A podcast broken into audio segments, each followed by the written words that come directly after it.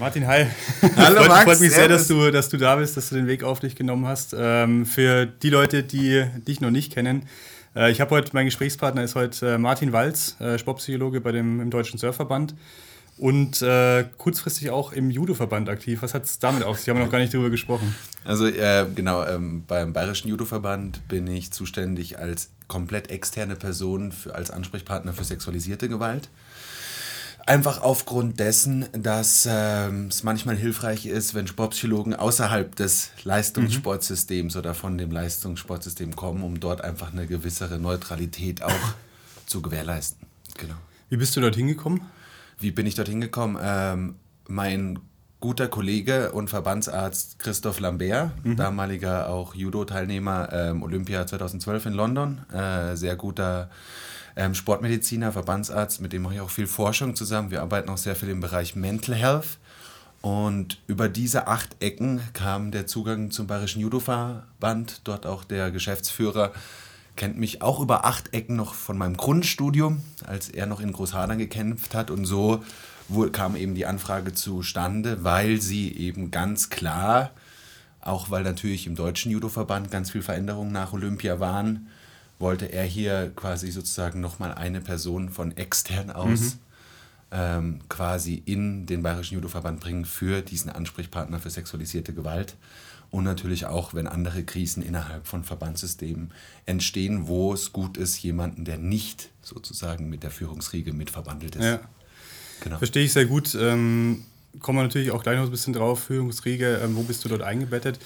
Jetzt haben wir natürlich ähm, für das heutige Thema haben wir uns was vorgenommen gehabt. Wir wollten ja auch ähm, jetzt auch mit den Olympischen Winterspielen auch deine Olympischen Spiele in, in Tokio so ein bisschen mhm. Revue passieren lassen. Ähm, jetzt haben wir natürlich aktuell eine Lage, wo man natürlich auch über andere Dinge sprechen auch muss äh, und auch aus meiner Sicht sollte. Wie nimmst du aktuell jetzt auch für dich als in deiner, in deiner Arbeit als, als Sportpsychologe, wie nimmst du die aktuelle Situation, ähm, die ja leider sehr, sehr ähm, kritisch und ähm, sehr, sehr schlimm auch natürlich ist, wie nimmst du sie aktuell wahr und vor allem, wie nimmst du das auch bei den Athleten wahr? Mm, ja, da muss man ein bisschen differenzieren, eben wie nimmt man selber wahr als Person, als in seiner Rolle auch natürlich als Sportpsychologe oder natürlich auch jemand, der im Leistungssport im Top-Bereich mit Menschen arbeitet und da auch tätig ist, versus die Blickwinkel der Athleten na, natürlich. Also da muss man auf jeden Fall differenzieren, wie es ich für mich persönlich als Privatmensch, Person wahrnehme. Mich wühlt es auf, ganz klar. Auch aufgrund dessen, dass ich viele ukrainische Freunde habe. Ähm, und ähm, natürlich man auch die ganzen russischen Surfer natürlich auch schon lange kennt. Ähm, das entzieht sich komplett der Erlebniswelt, wie wir real leben. Was da passiert, dass eben quasi Menschen an Tischen entscheiden, einen Krieg zu führen, einen Angriffskrieg gegen die Ukraine, äh, wo plötzlich ganz viele Menschen Leidtragende sind, die man aber in der realen Erlebniswelt eben, das passt überhaupt nicht zu, zusammen für uns. Und jetzt sollen wir uns auch noch im Leistungssport separieren das ist, ähm, mich wühlt es persönlich auf, auch was das die Folgen für Weltcup etc. sind, was das eben auch mit unserer Weltgemeinschaft eben macht, was das mit unserem Leistungssport in dem Sinn tut, für Olympia, für Ideale einzustehen. Ähm, mich wühlt es auf, mich beschäftigt, merke aber auch gleichzeitig, dass zum Beispiel auch in meiner Arbeit mit Athleten, ähm, auch international, also jeder ist aufgewühlt, jeder ist verunsichert Manche tendieren sogar in Richtung Aussagen, wo man auch aufpassen muss, so dass, das, ähm, dass man nicht jetzt quasi zu harte Kanten auch gegenüber ja. Menschen quasi hochzieht ähm, und Wut und Frust plötzlich sozusagen auch selbst in, interessierte und lebensbejahende Menschen plötzlich übermannt und plötzlich dadurch auch unfair werden oder Aussagen bringen, die in dem Sinn auch manchmal menschenverachtend sein können ähm, das heißt also, man merkt, da passiert gerade ganz viel. Natürlich aus beruflicher Sicht die Doppelmoral, die da ein IOC an den Tag gelegt hat. Ähm, und auch die Haltungen und auch die Behauptungen, dass Sport und Politik getrennt werden, das ist einfach absoluter Schmarren, um es auf Bayerisch zu ja. sagen.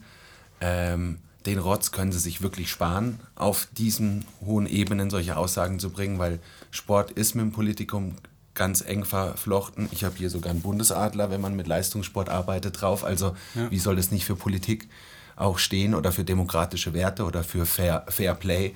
Also wer hier sagt, es wäre zu trennen und es ist trennbar, der liegt absolut falsch und da würde ich auch dem Herr Bach absolut widersprechen. Ja. Und das hat was mit Haltung zu tun, das hat was mit Moral zu tun und Werten, die man vertreten möchte. Und das auch in einer klaren, ruhigen Haltung zu kommunizieren und dazu sollte auch der olympische Sport stehen. So wie auch man jetzt von ganz vielen Athleten die Solidarisierung auch zur Ukraine sieht, aber auch zu den russischen Kollegen. Ähm, was denkst du, was das mit einem russischen Athleten auch macht, der weiß, was da passiert ist falsch und es nicht benennen darf? Ja, wo ja. man jetzt natürlich auch mal die, den Bogen auch ziehen kann. Jetzt kann man sehen, was in der Diktatur passiert. Wenn Athleten nicht mehr freisprechen dürfen, wenn sie Angst haben müssen nach Hause, wenn sie nach Hause zu kommen, plötzlich irgendwo zu verschwinden. Wenn man sich die Winterolympiade angeschaut hat, was bei den Eiskunstläufern passiert, welche, welches Menschenbild dort von Trainern ähm, ist wenn man erlebt hat in Tokio, dass die belarussische Athletin plötzlich um, äh, um, um, ähm, um Schutz beim Polizisten im Flughafen in Japan anbettelt, dass sie nicht nach Belarus gebracht wird, nur weil sie was gegen die Staffelaufstellung gesagt hat. Das ist Diktatur. Das ist quasi, ja. wo man Angst haben muss um sein Leben, um seine Freunde etc. Und es ist ernst und es ist klar zu benennen. Und ähm, dass dann da manche russischen Top-Athleten und Fußballer die das Herz am rechten Fleck haben, die einen Wertekompass und Moralkompass ganz klar in Richtung Lebensbejahen und Menschenwürde haben, nichts sagen können aus Angst. Und da sieht man mal, was das mit Menschen macht. Und jetzt sozusagen auch dort Athleten zusammenzuwürfeln mit Putin oder mit dem System, der diesen Angriffskrieg leitet, ist natürlich im System auch falsch, weil die leiden genauso mit. Also wie man sieht, ich bin jetzt, habe jetzt einen weiten Bogen ges ja. gespannt, um jetzt mal so anzuteasern, was da eigentlich passiert und wie, wo, was verflochten ist und dass das eben alles nicht voneinander getrennt ist. Schon gar nicht in der realen Erlebniswelt von Menschen. Ich habe es ganz bewusst jetzt nicht ähm, mit, mit Zwischenfragen nochmal versucht zu, ähm, in eine andere Richtung zu leiten, weil ich es auch tatsächlich als, als gerade das einfach nur zuzuhören als sehr emotionales Thema sehr, sehr interessant war und vor allem auch tatsächlich mir eine oder andere Frage auch tatsächlich gestellt habe, gab. Ähm, du hast ein Thema angesprochen, da würde ich gerne noch mal ein bisschen tiefer darauf eingehen. Du hast das Thema ähm, Doppelmoral auch angesprochen beim IOC. Mhm. Ähm, wie, wie ist aktuell der Dialog bei euch mit, mit anderen Funktionären, mit Sportlern? Sprecht ihr darüber? Ist das jetzt eine Meinung, die du vertrittst, wo du auch ähm, mit anderen in den Dialog gehst? Oder ist das was, wo du sagst, du hast da eigentlich auch keine, oder es ist kein Gesprächsthema, weil es einfach halt auch keiner thematisiert und weil es einfach so ein Tabuthema ist, was vielleicht ein bisschen unter den Teppich gekehrt wird. Also was man merkt, dass es auf jeden Fall ein Tabuthema ist, was auch gern unter den Teppich gekehrt wird. Mhm. Ich würde jetzt quasi sagen, ja, ich tausche mich da auch mit äh, Kollegen aus, äh, mit anderen Führungspositionen, auch im DOSB. Ähm, da, da ist auch ganz viel, ähm, sagen wir, Gelähmtheit also auch mit Kolleginnen, mit Kollegen, auch in der Sportpsychologie. Du merkst, jeder ist aufgewühlt, keiner kann es noch gar nicht so richtig fassen. Ähm, jeder versucht natürlich auch vorsichtig zu sein mit Aussagen. Jeder versucht natürlich auch schon die Fahne im richtigen Wind zu halten. Ähm, ich kann es jetzt sagen, was mal so von dem Leistungssportbereich, wo ich arbeite, vom Internationalen Surfverband sprechen. Ähm, die vermarkten sich sehr gern als gesunden Lifestyle und wie toll das alles ist, wie viel aber doch ähm, physische und psychische Probleme ähm, im Top-Surfsport gibt, wenn man das die jetzt ja mal durchmisst. direkt auch immer an der, beim Athleten auch spürst. Genau, ja. und natürlich auch über Kollegen oder wo man auch genau weiß, wo schon auch ganz viel untersucht ist und eben diese Dinge nicht zu benennen und auch nicht, wenn man eben sagt zum Beispiel, als Weltverband Surfen ist gesunder äh, Lifestyle und sorgt dafür, dass die Menschen sich verbrüdern etc. und nur darauf auf Werbung ist, aber anscheinend, dass dieser Lifestyle auch ganz viele junge Menschen krank macht. Ja. Auf Dauer. Ähm, und vielleicht auch da für mentale Gesundheit mehr Beratung brauchen. Aber wenn da nur was für Leistungssport und Leistungsmedizin im Vordergrund steht, aber dann quasi der Mensch nicht, dass auch ein Surfer zum Beispiel mentale Probleme haben ja. darf. Ähm, so, wenn wenn ich das jetzt in dem Mikrokosmos, diesem Weltverband sehe, der das schon alles nur weichspült und schön redet. Ich meine, die haben auch viel erreicht, aber man darf ja auch gleichzeitig trotzdem die Dinge auch benennen, Klar. dass hier ab, auch Bedarf ist. Das heißt ja nicht, dass man das andere verneint. Ja. So. Und jetzt würde ich das quasi in dem internationalen, globalen, olympischen Sportkontext eben auch so sehen. Das heißt nicht, dass der IOC schon viel erreicht hat und natürlich viele Sachen macht. Dass natürlich da ganz viel Doppelmoral und auch doch auch sehr viel Geld halt im Vordergrund steht, was man auch an den Vergaben sieht, ganz klar. Also die Handlungsmotive sieht man ja vom, vom IOC, da muss man nicht viel interpretieren. Dass man aber dann trotzdem nicht die Haltung genug hat, auch gleichzeitig die Dinge, die nicht gut laufen, anzusprechen, sondern wenn es da immer nur dieses dualistische Denken von Yin und Yang, also entweder ist alles toll ja. oder alles schlecht, aber das ist es halt nicht. Leben funktioniert so nicht. Leben ist bunt. Leben hat Grenzbereiche. Das kann man nicht immer so alles benennen, aber dann sollte man doch wenigstens sich als internationale Organisation mit so viel Geldern auch die Haltung erlauben zu dürfen, zu sagen, hey, das ist, läuft gut, aber das benenne ich ganz klar, weil das ist falsch und da kann man dann schon mal eine Trennschärfe bringen, das ist falsch. Was hättest ja. du dir in der aktuellen Situation gewünscht? Also wenn du, wenn du sagst, ähm, da ist viel, also da läuft viel wahrscheinlich auch richtig, aber viel halt eben auch leider nicht. Mhm. Was hättest du dir in der aktuellen Situation gewünscht? Es waren ja doch auch ein paar Situationen, die natürlich äh, von, außen, von der Außenwahrnehmung her sehr kritisch waren, jetzt auch in Richtung Paralympics, ähm, was dort mhm. auch aufgekommen ist. Was hättest du dir aber gewünscht? Was ich mir gewünscht habe in der idealen Welt. Das ist halt natürlich schwierig, weil sowas ist ja ein dynamischer Prozess. Es ist wie beim Zauberlehrling, die Geister, die man, die man rief. Man muss immer aufpassen, was man mit sich wünscht, weil manchmal sind die Prozesse wichtig, die in diesen neun Tagen bis jetzt mit dem Angriffskrieg passiert sind. Oder auch diese Prozesse, diese Debatten bei der Olympiade, äh, bei den Winterolympischen Spielen, nicht bei den Paralympischen Spielen, sondern bei den Olympischen Spielen, ähm, eben was da überhaupt mit einem 15-jährigen jungen Mädchen passiert. Ja ist doch egal, aus welchem Land die kommt. Ja. Was da vor der Weltbühne gezeigt worden ist, war in meinen Augen eines der schlimmsten Sachen, die der Welt vorgezeigt worden ist, wie plötzlich Menschen verheizt werden und einfach nur als Objekt in dem Sinn gesehen werden, was ein Athlet ist, der halt Geld bringen soll. Oder Medaillen oder Stolz oder Ehre. Würdest du in, in dem konkreten Fall jetzt auch ähm, natürlich auch ähm, Beispiel, was wahrscheinlich die meisten auch kennen, ähm, mit ähm, der Eiskunstläuferin eben aus Russland. Mhm. Glaubst du, dass da die Organisation auch ein Stück weit ähm, mit dem Umgang äh, dieser Situation auch versagt hat? Absolut, def, def, definitiv. Also den Stempel würde ich ganz klar geben. Äh, mit dem Umgang absolut versagt. Auch ähm, natürlich die Wahrnehmung gegenüber der Trainerin. Das System ist ja auch bekannt. Die, die bei den letzten Olympischen äh, Spielen ähm, die Medaillen gewonnen haben, sind auch schon verheizt. Die siehst du auch auf keinem Welt, ja. Weltcup mehr.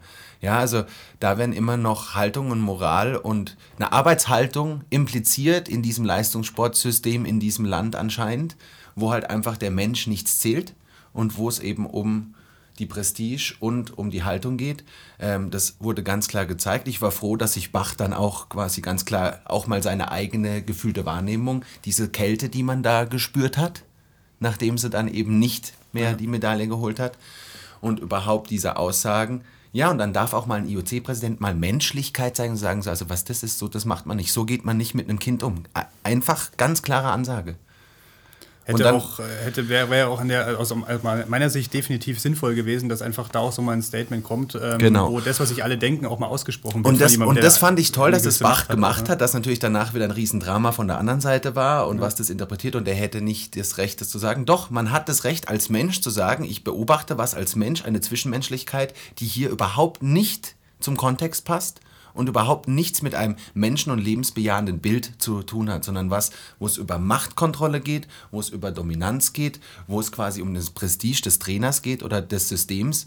Und ich glaube halt, auch der IOC hat es jetzt langsam gerafft ähm, in den letzten Jahren, dass so viel appeasen und immer die ganze Zeit Kompromisse für alle zu finden, halt anscheinend in dem System nichts verändert, weil ja trotzdem noch ganz viele junge Menschen verheizt werden, drunter leiden. Ähm, und ja, und wenn so ein Herzmedikament in so einen jungen Körper kommt und wir wissen den Kontext der letzten vier Jahre, was auch mit der Rusada passiert ist, ja, das darf man benennen. Ja. Das heißt nicht, dass man nicht die Türen zumacht für einen Dialog jetzt auf der leistungssportpolitischen Ebene. Ja, aber da man das natürlich sieht, wie das doch dann vernetzt ist, was das auch an internationalen politischen Beziehungen mit sich bringt plötzlich, was das plötzlich dann doch interagiert, dann wäre es falsch zu sagen, Sport wäre nicht politisch oder Polit Politik sollte im Sport nichts zu suchen haben. Das ist falsch. Ja. Und das sollte man klar auch sagen. Finde ich ein gutes Statement von dir, ein wichtiges Statement auch. Ähm, ich möchte nochmal so einen zweiten Faden, den, wir, ähm, den du auch angesprochen hast, nochmal so ein bisschen ähm, aufnehmen.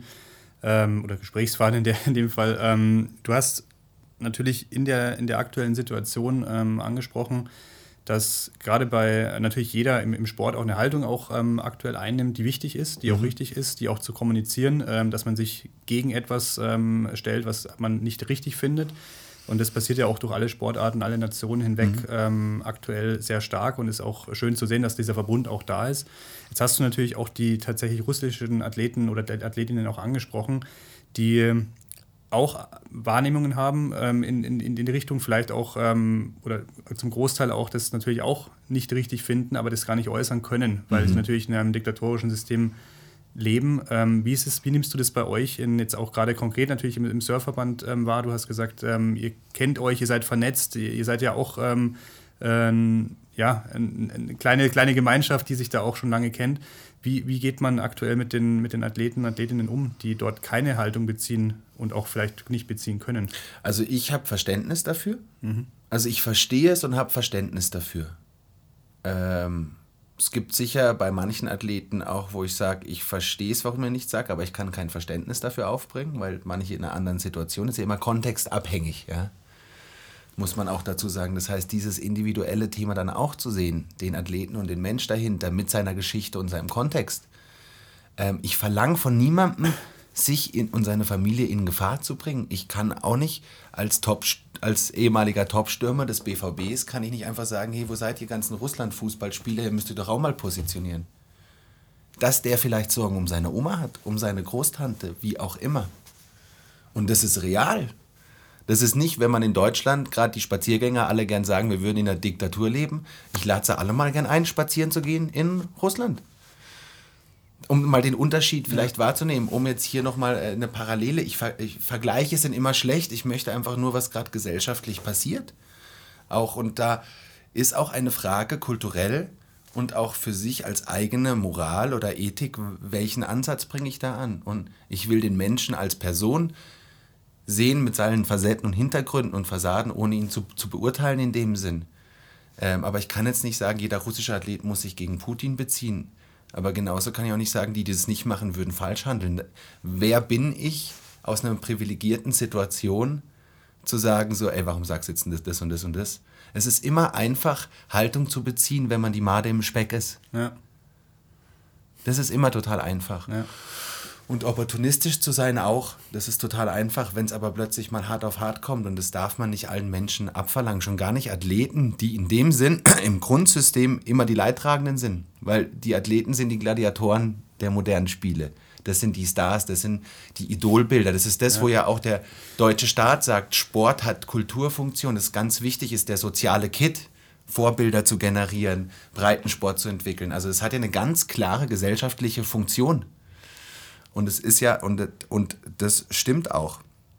Und ähm, da muss man eben aber auch sagen, man kann jetzt nicht jedem überall das gleiche Maß ansetzen, wenn es einem, wenn man nicht alle Privilegien hat. Und, aber man kann hier zeigen, man steht zusammen. Man kann auch als Athleten zeigen, man steht zusammen. Aber jetzt russische Athleten dadurch also wieder auszusondieren, die die ja. Leidtragenden mit sind, und natürlich sind die Konsequenzen hart für die, aber es ist natürlich so eskaliert, dass es jetzt schlimmer, also es kann ja nicht schlimmer sein, ja. ja. Ähm, dass man halt versucht, das auch zu verstehen, diese Seite. Und dass halt natürlich die Menschen, die die Entscheidungen in gewissen Ländern treffen, und das ist das, was ich äh, von meinen Großeltern gelernt habe, es Kriege werden entschieden von irgendwelchen weißen alten Männern an irgendwelchen Tischen, die strategisch ihre Motive durch die Gegend ziehen. Was dazwischen drin passiert, ist, dass ganz viele junge Menschen, Frauen, Kinder sterben, vertrieben werden, Trauma erfahren, was quasi über Generationen sich weiter, auch sogar im epigenetischen Kontext weitergibt. Ja. Und das ist das Einzige, was hier gerade passiert und das Leid ist schrecklich und das auch klar zu benennen und deswegen auch klar auch gegen diese Menschen Position zu beziehen, sollte man, denke ich schon. Äh, und dafür Verantwortung dann auch zu tragen. Ähm, ich denke aber, man kann jetzt nicht Athleten einzeln dafür verantwortlich machen. Einzelne Menschen, die eben dann doch in viel zu komplexen Lebenssituationen sind.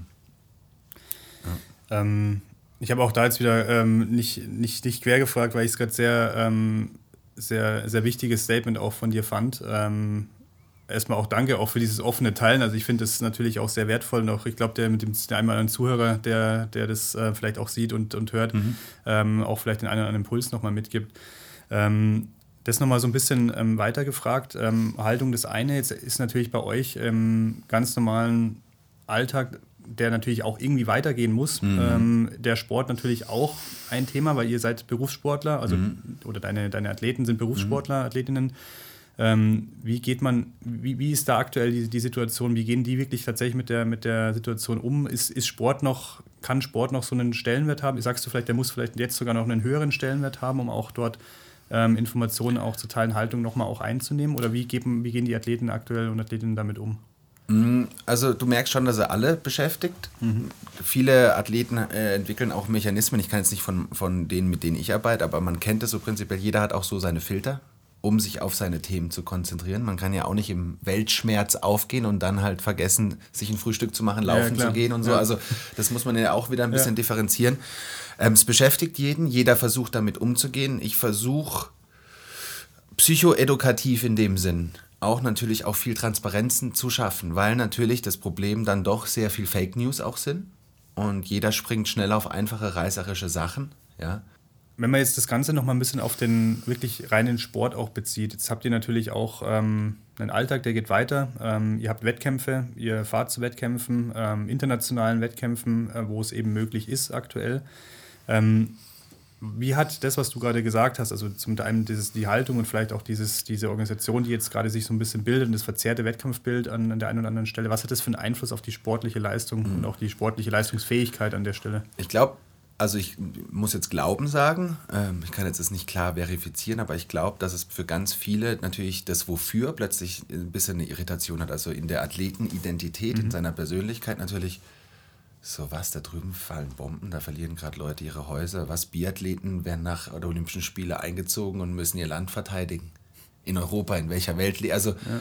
dass das mit jemandem macht, der vielleicht auch ein Deep Thinker ist oder mehr drüber nachdenkt, was um ihn herum passiert dass das natürlich plötzlich ein Loss of Meaning, also sozusagen ein Verlust von Bedeutung plötzlich hatte. Warum soll ich jetzt hier noch alles geben? Was macht denn das für einen Sinn in einer Welt, wo es plötzlich äh, wieder Raketen aufeinander geschossen werden in, wo wir dachten, europäischen Ländern, wo safe wäre oder sicher wäre.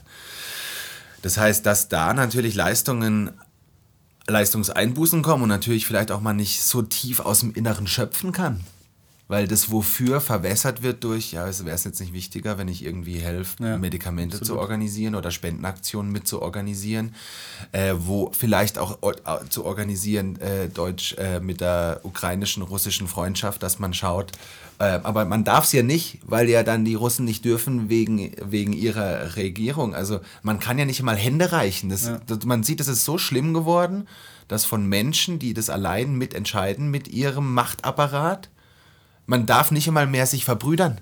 Ja.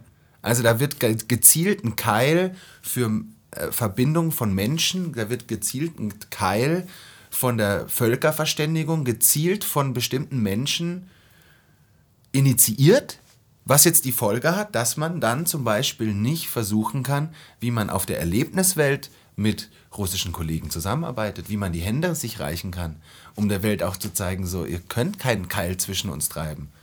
So, warum auch? Das versteht ja auch ein Sportler. Ja. Warum darf ich jetzt meine Kollegin im Slopestyle nicht umarmen? Die ich schon seit 20 Jahren auf dem Weltcup, wir haben die Junioren zusammen gemacht. Plötzlich soll das ein Feind sein oder man darf das nicht mehr vor der Kamera. Jetzt wird Menschen sogar schon verboten, sich zu umarmen bei Olympischen Spielen. So in, und das, ich rede hier von 2022. Ja. Also, wenn das mich als Coach auffühlt, dann muss es ja Athleten genauso auffühlen, vor allem jetzt im Wintersport, wo das jetzt gerade so nah aneinander ist. Ja. Ähm, man merkt, das ist ein wahnsinnig emotionales Thema ja, und ich finde gut, dass du, eine, ähm, dass du da so eine Haltung auch beziehst, ähm, auch in deiner Position. Ähm, du hast vorhin gesagt, das Thema Haltung ähm, ist immer einfach, wenn man so die, die Made im Speck ist. Ähm, äh, fand ich einen schönen, äh, schönen Vergleich an der Stelle. Ähm, jetzt vermisst man natürlich schon an der einen oder anderen Stelle von Personen, die vielleicht ähm, so ein bisschen, ja, nicht die, die einfachste Situation haben, die vielleicht mhm. irgendwie an ähm, am Rand äh, sind von einer, von einer kritischen ähm, Äußerung, wo man vielleicht auch sagt, hm, ich äh, will lieber nichts sagen, weil mhm. ich dann vielleicht auch falsch interpretiert werde, das Falsche mhm. sagen könnte genau. ähm, und meine Karriere vielleicht auch ein Stück weit mhm. darunter leidet. Ähm, auch im Sport, äh, wie nimmst du das wahr? Also gerade im, im, deutschen, ähm, im deutschen ähm, Internet, also im deutschen Bereich von Funktionären, ähm, die vielleicht an einer Stelle dort sich zurückhalten aktuell und nicht so wie du jetzt aktuell Haltung beziehen. Mhm. Ich glaube halt auch, dass es halt da doch auch ist, jeder muss irgendwie auch seine, seinen Alltag bewältigt bekommen. Und da sind Väter mit Familien, die einen Kredit abzubezahlen haben. Äh, da sind ganz viele verschiedene Leben in Deutschland, in den einzelnen Ver Verbänden etc., die natürlich auch weitergehen müssten. Und dann kann vielleicht auch ein junger Familienvater oder auch eine, eine Mutter oder eine alleinerziehende Mutter in dem Kontext, die Bundestrainerin oder Trainerin in, in, in egal welchem Ver Verband ist, vielleicht nicht einfach opportunistisch, äh, was heißt opportunistisch, vielleicht jetzt nicht einfach sagen, so, nee, ich finde das nicht gut, da mache ich nicht mit. Ja. Ähm, ich bin jetzt, ähm, ich kann von, ähm, von, mir, von mir sprechen, ich bin freiberuflich und versuche quasi die Werte, die ich versuche auch quasi den jungen Athleten ja nach unserem Konzept auch beizubringen, versuche ich vorzuleben. Ich versuche auch durch meine Gespräche, durch meinem Gesagten zu zeigen, das ist das Weltbild, was ich habe. Und wenn ich dadurch anderen Menschen eine Inspiration oder eine Idee mitliefern kann, ich sage aber nicht, dass jeder das gleiche denken oder fühlen muss wie ich. Also ich versuche für mich das so zu, mhm. so zu platzieren, dass es für mich stimmig und kohärent ist was ich aber natürlich nicht sagen kann, dass das jetzt der DOSB genauso das Statement bringen muss. Also es gibt ja gewisse Statements, es gibt und da wird viel auf, auf, aufgearbeitet jetzt gerade so, hey, und ähm, hier wird geholfen und hier wird geholfen, aber man muss auch sagen, das kam auch wieder am Anfang von den Athleten und nicht von den Verbänden.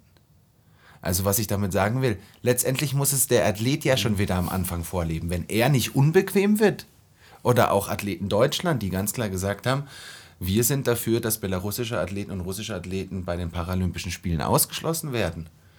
Es kommt immer dann doch wieder von der Basis der Athleten. Mhm. Es ist jetzt nicht, dass man darauf vertrauen kann, dass von ganz oben zuerst kommt, äh, nee, sorry, das ist jetzt was, wofür nicht wir gerade stehen können mit unserer, mit unseren Werten, die wir mit diesem Tun weitergeben wollen. Um das jetzt mal auf der Metaebene ja. zu beschreiben. Welches Tun das jetzt ist, ist was anderes. Das heißt, es muss ja wieder von unten unbequem werden, bis überhaupt dann ein Bach sich zu diesem Statement äußert. Es muss die ganze Zeit Reibung erzeugt werden, dass das auch kräftezehrend ist für Athleten. Wie willst du das noch? Du trainierst äh, 30 Stunden die Woche, ähm, verdienst kaum Geld, musst schauen, wie du weiterkommst, auch auf der Weltspitze in Olympischen Spielen. Ja. Wie viel Kräfte zehrt denn das noch, wenn man die ganze Zeit sagen muss, ey Leute, das könnt ihr doch jetzt nicht machen? Und das halt natürlich dann ein sozialer Frieden auch in einem olympischen Dorf, wenn der olympische Frieden gebrochen wird, natürlich in Reibung, da kann man, da muss man kein Psychologe sein, dann kann man an einem Stammtisch ganz normal sich mal ähm, quasi Gedanken drüber machen, ah ja, das könnte Reibung erzeugen. Ja. Wegen den schmerzhaften Erfahrungen, die gerade passieren. Und es ist ja auch die Welt davon überrumpelt worden, aber wenn es dann wieder von unten kommen muss oder dass Athleten Flagge zeigen, die ja eigentlich jetzt wirklich das schwächste Glied in dieser mhm. Riesenkette von Systemen sind, und erst darauf die Oberen agieren, dann ist es doch, ja, Scheiße und Geld fließt halt immer nach oben, gibt so ein, so einen Spruch. Dann muss man sich schon auch mal fragen, ob, der, ob nicht wirklich der Fisch vom Kopf her stinkt. Jetzt hast du, ähm, jetzt hast du die Olympischen Spiele ähm, auch angesprochen. Ähm, du hast das Thema, das, das Stichwort sozialer Frieden hast du angesprochen. Ähm, du warst letztes Jahr in Tokio in deinen ersten Olympischen Spielen auch mhm. dabei. Wie hast du, du hast ja auch gesagt, man hat natürlich auch da schon Spannungen gemerkt. Mhm. Ähm, wie war denn genau diese, diese, dieser Verbund von Athleten ähm, im Olympischen Dorf aus? Auch wurde da, wurden da solche Themen auch thematisiert, auch im, vielleicht bei euch im deutschen Team? Ähm, wie, was war da, da deine, deine Wahrnehmung? Du meinst jetzt über das System IOC und Olympische Spiele und Ganz genau. das System Leistungssport, ja. also jetzt nicht, weil klar. Ähm, da wurde viel drüber gesprochen, muss das sein, muss das nicht sein. Auch wenn man das selber im Olympischen Dorf erlebt hat, dass plötzlich Japaner vor den Schranken demonstrieren, mhm. was eben weniger in der japanischen Kultur liegt. Ja. Ja. Und also dann merkt man schon auch, so, okay, das ist jetzt irgendwie schon komisch, das ist jetzt schon wieder sehr vom IOC und auch von der Regierung durchgedrückt worden, damit die Gelder und dass halt die, die, die TV-Rechte verkauft werden können. Da haben wir ganz klar drüber gesprochen. Es ist halt auch wieder nur Geld und dass das weitergeht. Die Menschen dort vor Ort wollten es nicht. Mhm. Ähm, das hat man schon auch gemerkt. Ähm, das war das eine. Dann das andere, was man gemerkt hat, ist auch, dann dort die Athleten. Stell die Athleten alle in den Raum. Das sind ein lebensbejahende, lebensfrohe, verbrüdernde Menschen. Das ist denen total wurscht, ob der jetzt aus dem hintersten Kasachstan kommt ja. oder aus dem. Es ist Spannung, es ist Austausch da, es ist so, wow, schau mal das. Also, das ist so wie ein Jamboree, ein Weltjamboree, die Welt kommt irgendwie zusammen und Athleten haben ja komplett gleiche Gesprächsebenen. Mhm. Zu merken, krass, der, der Gewichtheber oder die Volleyballerin struggelt mit den gleichen manchmal Pro Problemen, so wie wir uns auch manchmal freuen aus der gleichen Gebiet jemanden, wo man sich austauschen kann, wo man sich gehört, gesehen, gefühlt und dann auf so einem Welterlebnis ist ja auch so. Das ist nicht, dass das von den Athleten herauskommt, wer jetzt separiert, wer richtig, wer falsch denkt, wer hier, sondern das kommt immer von den übergeordneten Ebenen.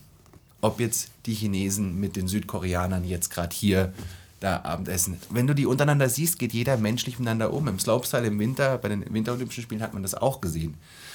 Das heißt, wir haben darüber gesprochen. Es ist halt natürlich, man muss mir sagen, ja gut, so ist es halt. Das mhm. ist das System, wofür ich mich entschieden habe, auch als Profisportler oder als Sportpsychologe drin zu arbeiten. Man könnte ja auch in die Wirtschaft gehen, das ist ein anderes System. Also man muss ja auch Verantwortung dafür tragen, wo man sich wiederfindet. Aber man hat dennoch ganz klar gesehen, es ist durchgedrückt, es ist sehr gepusht.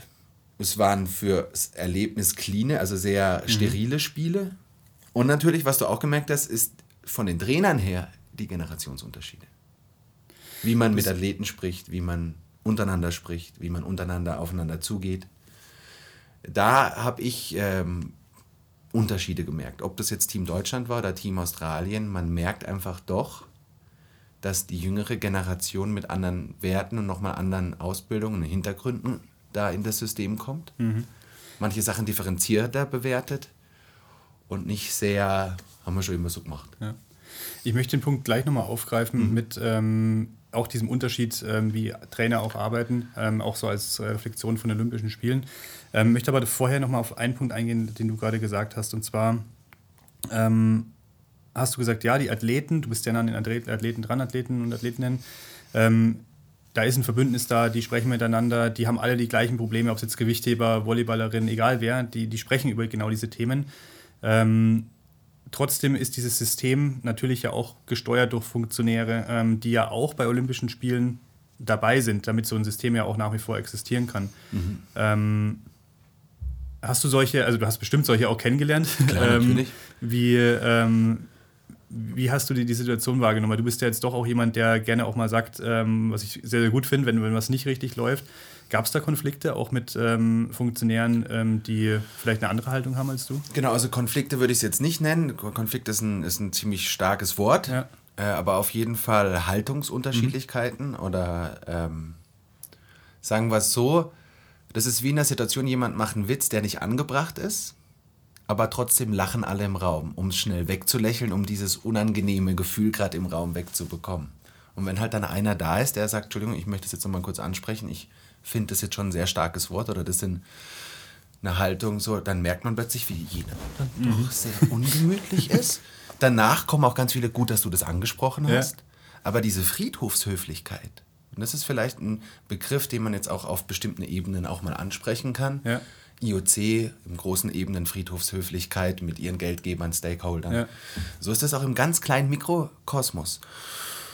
Und ich habe da schon auf jeden Fall Haltungen und Aussagen wahrgenommen und erfahren, wo ich mir denke, so, dann hast du eigentlich bei uns nichts verloren im Sportsystem, mhm. im Haltungssystem. Ähm, das ist dann eine Art Arbeitsmoral. Es gibt Richter, die sind eher rechts, es gibt Richter, die sind eher links gerichtet, genauso wie Politiker. Das gibt es da auch. Nur halt eben, es gibt ein paar Sachen, wo man eben mit Menschen arbeitet mhm. und auch eine Persönlichkeitsentwicklung mitleitet, dass einfach Funktionäre manche Haltungen an den Tag legen, die man ja auch dann auch in der Medienberichterstattung schön akustisch mhm. auch mitbekommen kann. Wo dann auch Leute zum Glück mittlerweile gegangen werden, wo auch keine Entschuldigung mehr ist. Vor drei, vier Jahren wäre da noch eine Entschuldigung gewesen, ja, der macht weiter. Das ist ja das gleiche System. Zum Glück ist der Druck der Gesellschaft so hoch, dass mittlerweile so Leute gehen müssen. Zu Recht auch. Ähm, und ja, die gab es, die wird es auch immer geben. Ähm, vor allem, wenn man halt nicht ein Zögling des Systems ist. Mhm. Wenn du ein Zögling des Systems bist, dann kannst du natürlich immer Richtung System argumentieren. Wenn du ein Zögling bist, der aus der Athletenarbeit herauskommt ja. und den Mensch als Zentrum sieht und den Athleten als Zentrum dieses Systems und nicht den Direktor, nicht den Referenten, nicht den Arzt, nicht den irgendwer, dann geht man ganz anders damit schon um und wird Dinge anders benennen. Und das kann natürlich auch in einem großen Teamkontext zu Reibungen natürlich mhm. führen, ganz klar. Hast du, ähm, weil das, was du gerade angesprochen hast, ähm, dass die Wichtigkeit ja äh, eigentlich der Athlet ist bei so einem mhm. Wettkampf, ähm, hast du das wahrgenommen, dass ähm, gerade diese ältere Generation, es muss jetzt nicht immer altersbezogen genau, sein. Also man will jetzt System, nicht altersdiskriminierend genau, sein, aber genau. um jetzt, ja. Also die halt vielleicht in diesem System tiefer drinstecken und ja. sich damit vielleicht mehr identifizieren und da auch Werte aufgesaugt haben, die sie halt auch verkörpern. Ähm, sind da tatsächlich auch dann Unterschiede da, dass vielleicht diese Personen sich eher damit identifizieren und sagen, ich habe auch einen sehr, sehr hohen Stellenwert bei diesen genau. Spielen? Deswegen meine ich eben, ob man Zögling des Systems ja. ist, wo man eben das dann einfach, das natürlich für ein, ähm, für ein Ego ein sehr schöner Stempel mhm. ist und dann, ich glaube, als Trainer oder als Coach, Sportpsychologe, den eigenen Narzissmus da anzugucken, ist ganz wichtig und mhm. auch mal sagen, ah, jetzt kommt da eigene Obernazis-Clown mhm. raus, so. Ähm, weil die Daseinsberechtigung hat für, für jemand wie mich oder wie dich ist nur der Athlet. Ja. Der Athlet wird sein Zeug selber weitermachen.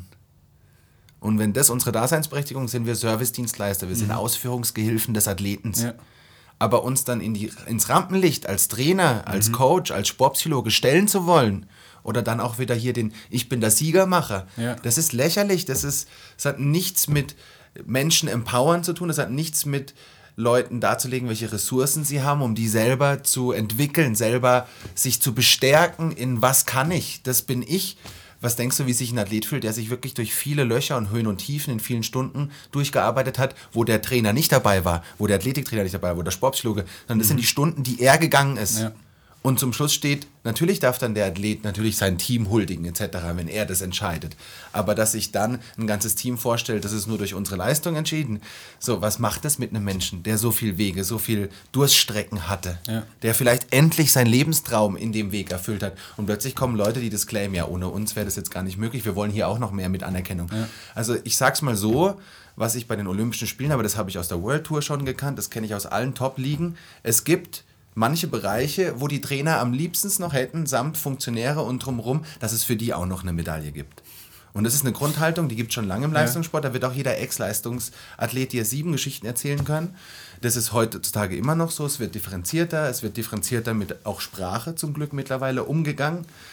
Ähm, das heißt, da ist Veränderung, da passiert ganz viel, aber dennoch ist es so, dass natürlich es ist menschlich, sich plötzlich damit zu identifizieren, mhm. mit dem Athleten auch als Trainer, der ja die ganzen Wege mitgeht. Ähm, aber wenn dann ein Trainer sagt, so, er findet, es soll für Trainer auch Medaillen geben, das ist Schmarrn. Wir werden dafür bezahlt. Wir werden dafür auch nicht schlecht bezahlt im deutschen Leistungssport, mhm. wenn man die Verhältnisse zu anderen sieht. Das heißt, das ist den Lohn, den ich bekomme dafür. Und der Extralohn ist das Vertrauen des Athletens, wenn er sie mir gibt. Ja. Der Extralohn ist, wenn der Athlet sagt, ohne den Bundestrainer, ohne den Coach, ohne hätte ich es vielleicht nicht so weit geschafft. Das ist die Wertschätzung. Aber wenn man da proaktiv schon rangeht, ja. wir wollen jetzt hier als Trainer vermarktet werden. Ob das Team Deutschland, Team Österreich, ist total wurscht, in welchem Verband. Es geht jetzt nicht um das Label, es geht darum, welche Arbeitshaltung gehe ich an.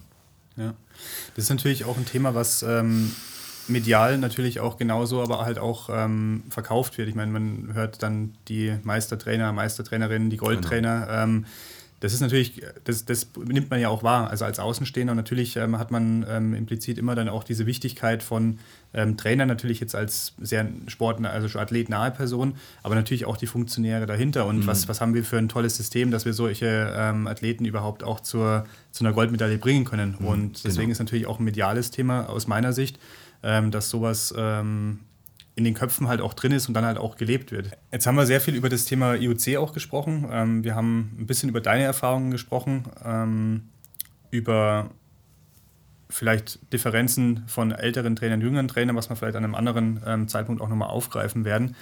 Ähm, wir haben natürlich trotzdem ein, ein, sehr starkes Hauptthema. Wir haben eine ähm, internationale Krise, die uns mhm. alle beschäftigt. Ähm, was würdest du sagen in, in unserer Rolle als Sportpsychologen, ähm, Trainer, was ist aus, aus deiner Sicht jetzt wichtig? Was muss man aktuell, was vielleicht auch so ein bisschen Impuls, auch wenn die einen oder anderen zuhören, was, was kannst du aus deiner Sicht noch mitgeben, wo du merkst, das hat aktuell wirklich auch einen, einen Mehrwert für mhm. das Gesamtbild, wo wir aktuell alle leider drauf schauen? Ich denke, dass es genau so wichtig ist wie bei allen anderen Themen, dass man dem Thema Raum gibt, wenn man merkt, dass ein Team, dass Kollegen oder dass man selber emotional da mit sehr drin hängt oder dass das Thema einen sehr beschäftigt. Ähm, dass man da nicht anfängt, so eine Arbeitsblindheit darüber zu entwickeln. Ja, ja, ja, klar, ist da ist wichtig, aber äh, wir müssen hier andere Sachen machen. Wir müssen hier unseren Betrieb am Laufen lassen. Mhm. Ich glaube halt, vor allem den Dingen und den Themen Raum geben und dann auch darüber zu sprechen, Impulse auch geben. Mhm. Vor allem, da wir ja doch auch für eine Persönlichkeitsentwicklung mitverantwortlich ja. sind, samt den Trainern auch. Wer das jetzt auch verneinen würde, sage ich auch, es ist eine falsche Haltung. Wir, wir sind dafür mit zuständig, Persönlichkeiten die auf demokratischen, lebensbejahenden, mhm. menschenbejahenden Grundpfeilern stehen. Ob das im Breitensport oder im Spitzensport ist. So.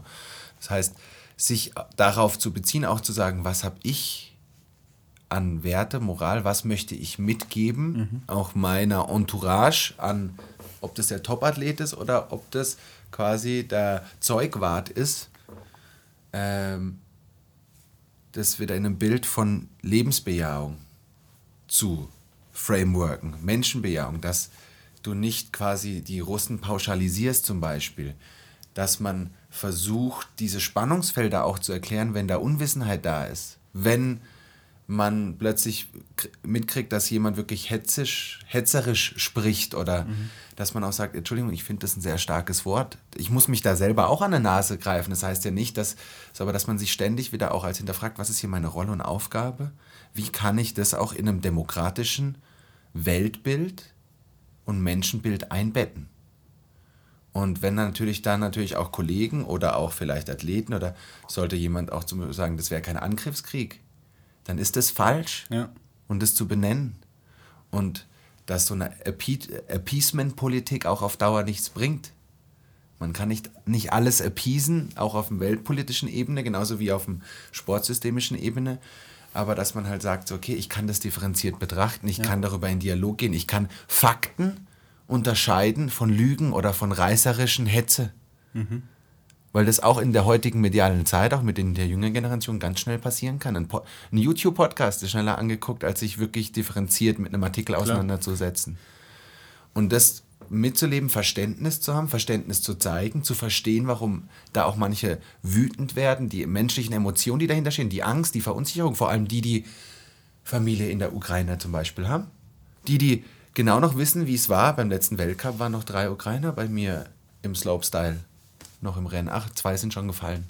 Das macht was mit Menschen. Und wer mal wieder mit seinen Großvätern sich unterhält, wird vielleicht mal daran erinnert, was Krieg bedeutet. Und ich glaube, das sollten Trainer, Coaches, Physiotherapeuten auch spüren, wenn Verunsicherungen da sind oder auch wenn antidemokratische Haltungen plötzlich zutage kommen. Dass man hier sagt, nein, stopp und die Dinge klar benennt. Mhm. Dieses klar benennen, ähm, du hast vorher natürlich, ähm, wir hatten nicht relativiert, aber das Verständnis natürlich auch klar ähm, formuliert. Ähm, wenn jetzt der Familienvater oder die, ähm, die Mutter sich da in irgendeiner Position auch nicht traut zu äußern, weil sie einfach Angst hat ähm, um eine Position, um eine ähm, Sicherheit, die sie vielleicht auch brauchen. Mhm. Wie siehst du da die Rolle jetzt von jemandem, der sagt, okay, ich bin, ich, ich habe die Möglichkeit, äh, Sachen anzusprechen, ich habe da vielleicht auch keine Angst davor, ähm, irgendwie abgestempelt zu werden, abgeschoben zu werden und nicht mehr berücksichtigt zu werden. Findest du das auch einen elementaren Punkt? Also ich sehe es auf jeden Fall so, dass genau die Personen, wie jetzt zum Beispiel du, die das ansprechen, die das thematisieren, auch wirklich auch ganz bewusst diese Leute auch ein bisschen ein Stück weit mitziehen und sagen, ja, alle haben Angst und alle haben Angst, wenn man sich vielleicht falsch äußert. Das, das, ist, ähm, das kann immer nach hinten losgehen, klar. Genau. Aber äh, trotzdem dieses, diese Haltung einzunehmen und auch da zu mobilisieren. Siehst du das auch als deine Aufgabe? Vorzuleben. Vorzuleben, ja. Ich glaube auch, und das hat schon Piaget gesagt, und das ist neurowissenschaftlich, ich glaube, man kann nur durch Vorleben und Erfahren und indem man dadurch hilft, andere Menschen was mitzuerfahren, äh, dann kann man vielleicht Leute mitziehen, aber zu Leuten sagen, komm hier, du musst jetzt hier so und so, das funktioniert, glaube ich, mhm. nicht. Ich bedanke mich sehr für die tatsächlich sehr offenen Worte von dir. Ähm, hat sehr danke, viel Spaß gemacht. sehr viel Spaß gemacht mal wieder. Ähm, auch wenn wir so ein bisschen also gesagt haben, wir wollen eigentlich ein anderes Thema anstellen, war es aus meiner Sicht wichtig, ähm, die, die Lage dort auch ein bisschen zu, ja, zu würdigen. Ähm, lass uns schauen, was passiert. Ich bin sehr gespannt auf das Feedback. Ähm, wir haben ja auch ein bisschen, ähm, oder du vor allem, ähm, das eine oder andere kritische Thema angesprochen. Ich bin sehr mhm. gespannt auf das Feedback. Ja. Ähm, und äh, freue mich tatsächlich auf, auf die nächsten äh, Sessions mit dir. Macht immer wieder Spaß und vielen Dank, dass du heute hier warst. Ja, ich sag danke. Äh, ich sag danke, hat mir getaugt. Du war jetzt auch wirklich, muss ich sagen, ich habe schwitzige Finger. Es ist ein krasses Thema. Es ist was, was einen, als wenn man sich als Weltenbürger sieht und ich war schon überall Expat quasi. Ich habe beruflich in so vielen Ländern leben müssen, war so viel in meinem Leben schon von Menschen abhängig durch den Sport, den ich halt durchführe in dem Bereich, wo ich eben lang auch Forschung gemacht habe. Ähm, dass es, wenn es auch was mit einem emotional macht, versucht eben wieder zurück zur Basis, dreimal durchschnaufen, versuchen den Menschen vor einem zu sehen und den Menschen nicht als Mittel zum Zweck. Und ja, war jetzt ein sehr intensiver Podcast, bin auch gespannt, was an Resonanzen kommen, dass man nicht immer alles nach allen Mündern reden kann, ist auch klar. Wichtig auch, ja. Und es, geht, es, es ging mir vor allem zum Beispiel jetzt auch mit dem Dialog eher um diesen Glimps zu zeigen, es gibt Leute in unserem Feld, wir machen uns Gedanken darüber. Es wird kritisch uns auseinandergesetzt in unserer Berufsdisziplin auch. Und ich glaube, ja, dass es ein wichtiger Beitrag ist. Von ein von vielen Facetten. Man kann, glaube ich, diese Situation aus vielen Blickwinkeln betrachten, bewerten und argumentieren. Und das war jetzt vielleicht unser Beitrag dazu. Genau. Vielen Dank für das ich Schlusswort. Ähm, gebt uns gerne Feedback. Ähm, wir sind gern. sehr gespannt. Ähm, und allen äh, alles Gute. Und ähm, Martin, wir hören uns. Wir hören uns. Weiter. Und vielen Dank. Merci, danke.